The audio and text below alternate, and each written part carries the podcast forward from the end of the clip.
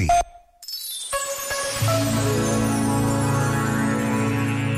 Sobre o necessário inconformismo perante a injustiça, escreveu Agostinho da Silva.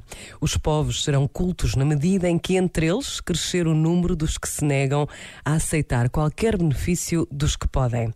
Dos que se mantêm sempre vigilantes em defesa dos oprimidos, não porque tenham este ou aquele credo político, mas por isso mesmo, porque são oprimidos e neles se quebram as leis da humanidade e da razão. Dos que se levantam, sinceros e corajosos, ante as ordens injustas dos que, acima de tudo, defendem o direito de pensar e de ser digno. Este momento está disponível em podcast no site e na app da RGF.